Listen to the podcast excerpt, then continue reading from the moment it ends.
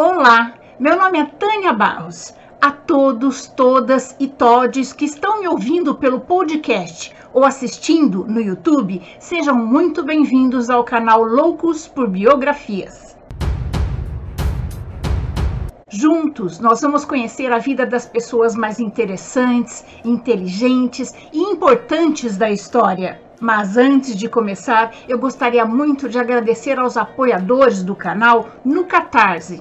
E se você também quiser se tornar um apoiador do canal, o link do nosso projeto é este aqui e vai estar também na descrição desta biografia. As contribuições, por menores que sejam, me ajudam a manter o canal. Agora vamos lá, senta que lá vem história.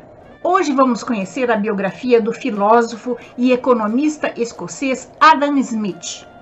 Ele é considerado por muitos como o pai, o criador da economia moderna, além de ser um dos mais importantes teóricos do liberalismo econômico.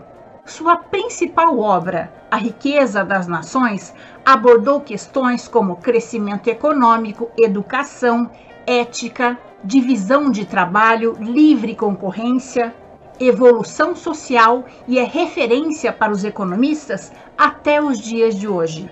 O sistema de Smith é abrangente. Considerou fatores pequenos, microeconômicos, e grandes, macroeconômicos. E também examinou situações de curto e longo prazo. Adam Smith nasceu no dia 5 de junho de 1723, em Curcali, na Escócia. Filho do advogado Adam Smith e de Margaret Douglas. Adam nasceu seis meses após a morte do seu pai.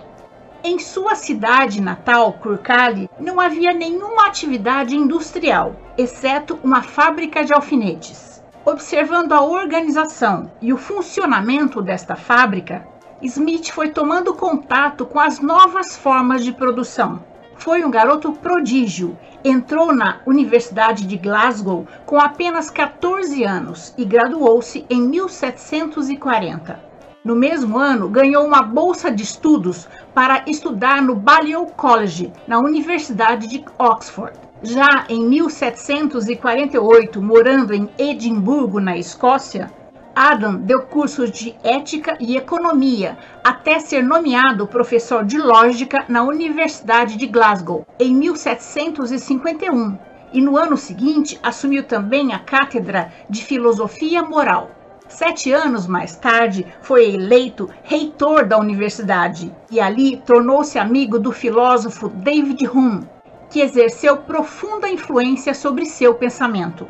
Em 1759, Adam Smith publicou Teoria dos Sentimentos Morais. Nessa obra, ele analisa criticamente a moral do seu tempo e a natureza humana, buscando entender suas motivações para atuar na sociedade. Em 1764, Smith demitiu-se da Universidade de Glasgow para viajar pela França e Suíça como tutor do Duque de Buccleuch com quem viajou até 1766. Viagem essa que se tornou decisiva para sua vida. Na França, Smith conheceu os mais importantes fisiocratas da época, François Quesnay, Jacques Turgot e o filósofo Voltaire. Desse encontro nasceria o interesse ainda maior de Smith pela economia. Os fisiocratas se baseiam na primazia do direito natural, do poder da terra e dos proprietários, na liberdade de vender e comprar.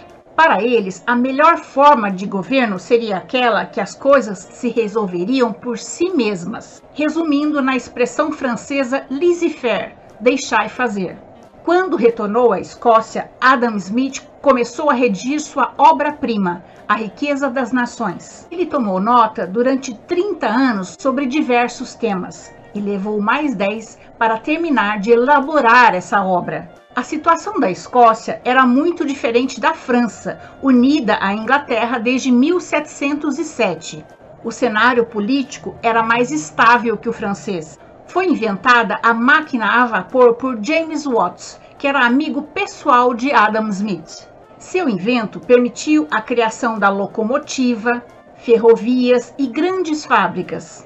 que mudariam por completo a paisagem e a economia mundial. Adam Smith não chegou a ver as grandes fábricas da Revolução Industrial, mas soube antecipar as mudanças que elas trariam ao mundo.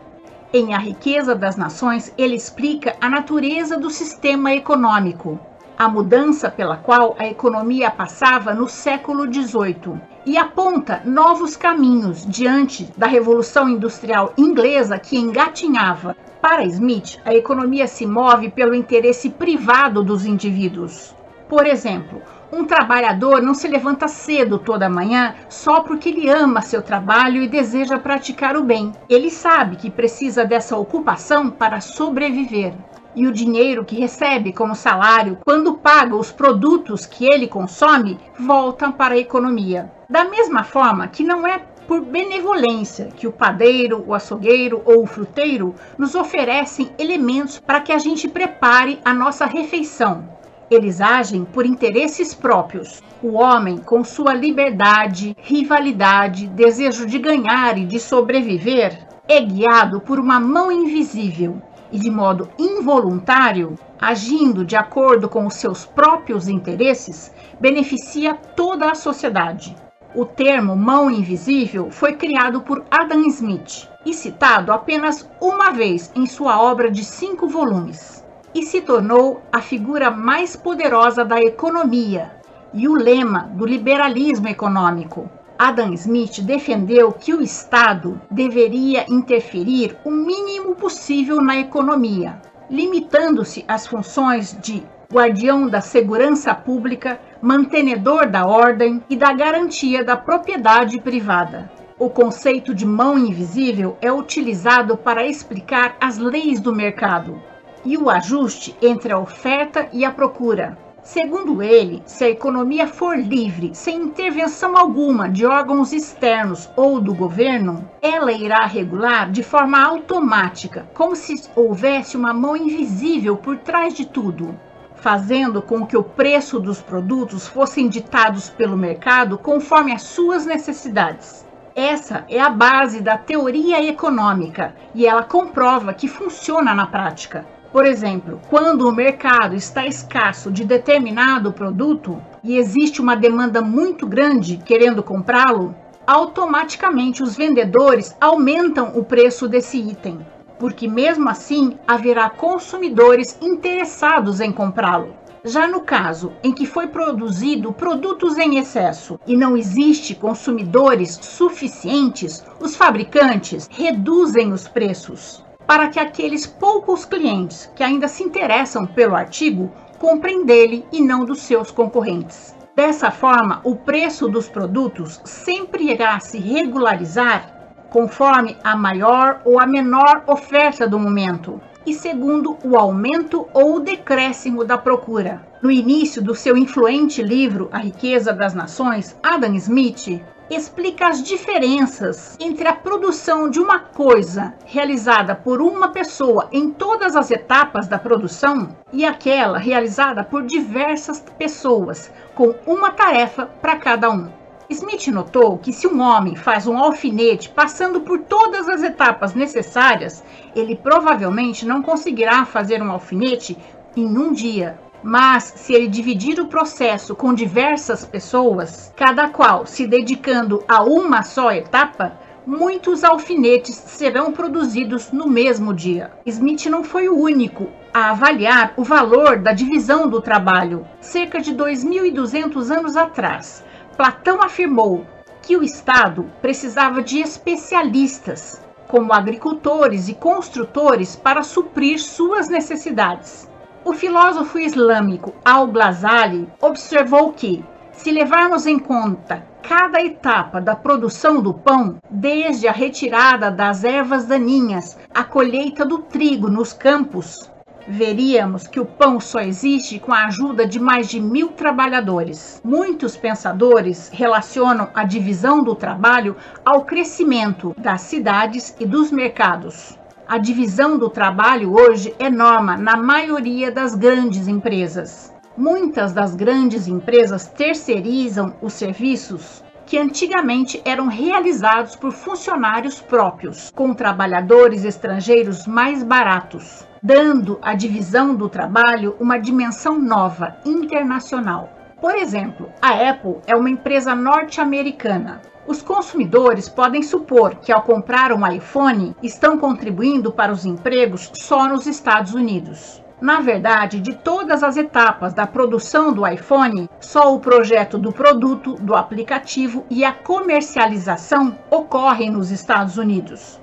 O iPhone é montado por operários na China, na Coreia, no Japão, na Alemanha e em seis outros países. O iPhone é realmente um produto mundial, feito por dezenas de milhares de pessoas até chegar ao consumidor final. No século XVIII, vigorava a ideia de que a riqueza de uma nação era a quantidade de ouro e prata estocada em seus cofres. Adam Smith rechaçava essa ideia e explicava que a riqueza de um país reside na habilidade de produzir bens. Para isso, ele terá que ter cidadãos capacitados e um Estado que não seja interventor, ou seja, mais escola e menos política, Smith defendia a liberdade contratual, no qual patrões e empregados estariam livres para negociar os contratos de trabalho. Em 1777, Smith foi nomeado inspetor da alfândega em Edimburgo e lá passou o resto de sua vida.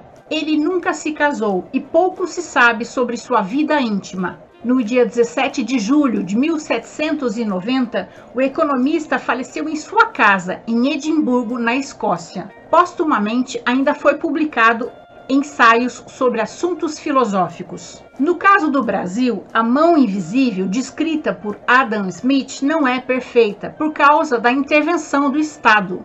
O governo interfere diretamente na economia ao taxar os produtos com altos impostos. Dessa forma, um produto que seria de grande interesse para a maioria da população, o preço fica tão alto que poucos podem comprá-lo. Para todos e todas que se interessam em empreender no Brasil, é importante aceitar essa dura realidade. Independente disso, milhares de brasileiros levantam-se todas as manhãs e vão à luta, esperando obter sucesso em seus negócios. Mas, infelizmente, uma grande parte das empresas brasileiras fecham antes de completar cinco anos. Termino essa biografia com três frases de Adam Smith. A riqueza de uma nação se mede pela riqueza do seu povo e não do príncipe. Onde há grande propriedade, há grande desigualdade. Para um muito rico, há no mínimo 500 pobres. A riqueza de poucos presume na indigência de muitos. Nenhuma nação pode florescer e ser feliz enquanto uma grande parte dos seus cidadãos for formada por pobres e miseráveis. E essa é a nossa história de hoje. Eu espero ter contribuído para que o dia de todos, todas e todes seja muito bom. Se você gostou, deixe seu joinha, faça seu comentário, compartilhe esse conhecimento com os seus amigos. Lembrando que o canal Loucos por Biografias traz novas histórias toda semana, em vídeo no YouTube e no Instagram, e em áudio no Spotify e em outras plataformas de podcast. Clique no sininho se quiser ser avisado das próximas histórias. Até mais!